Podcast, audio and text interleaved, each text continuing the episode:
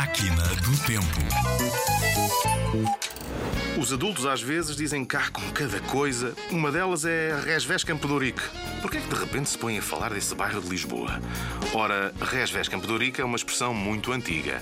Em 1755, o terremoto e a onda gigante, chamada tsunami, arrastaram Lisboa quase toda, mas não Ourique.